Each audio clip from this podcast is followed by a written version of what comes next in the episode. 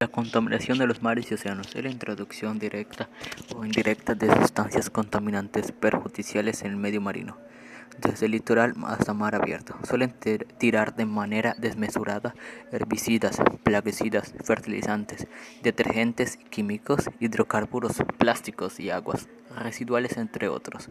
Estos restos provocan un gran impacto ambiental que solo daña la biodiversidad de los océanos, es decir, a los seres vivos marinos, y a los recursos que obtenemos de estas aguas, sino que también pone en peligro la salud humana. Este riesgo se debe principalmente a que muchos de los desechos que se vierten en el mar acaban siendo alimento directo o indirecto de muchas especies marinas que consumimos por lo que podrían acabar ingiriendo restos de las sustancias que nosotros mismos hemos desechado. La contaminación del mar, por muy reciente que parezca, es fruto de muchos años de descuido con el medio ambiente, puesto que en tiempos de los romanos ya se vertían desechos al mar.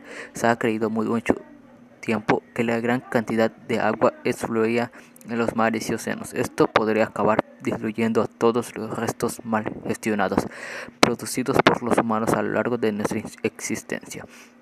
El problema es en que los últimos tres siglos, debido al gran desarrollo industrial y tecnológico, los desechos han incrementado brutalmente y han acelerado el proceso de degradación y contaminación del fondo marino.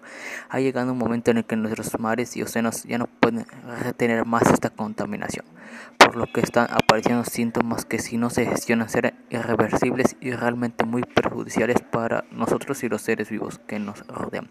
Es sorprendente al saber que culpa de los seres vivos en el planeta cada día está pasando por una crisis al momento de tener mucha contaminación. Eh, pero esto estamos a tiempo de lograrlo. Poco a poco se va a cambiar y se va a mejorar el planeta.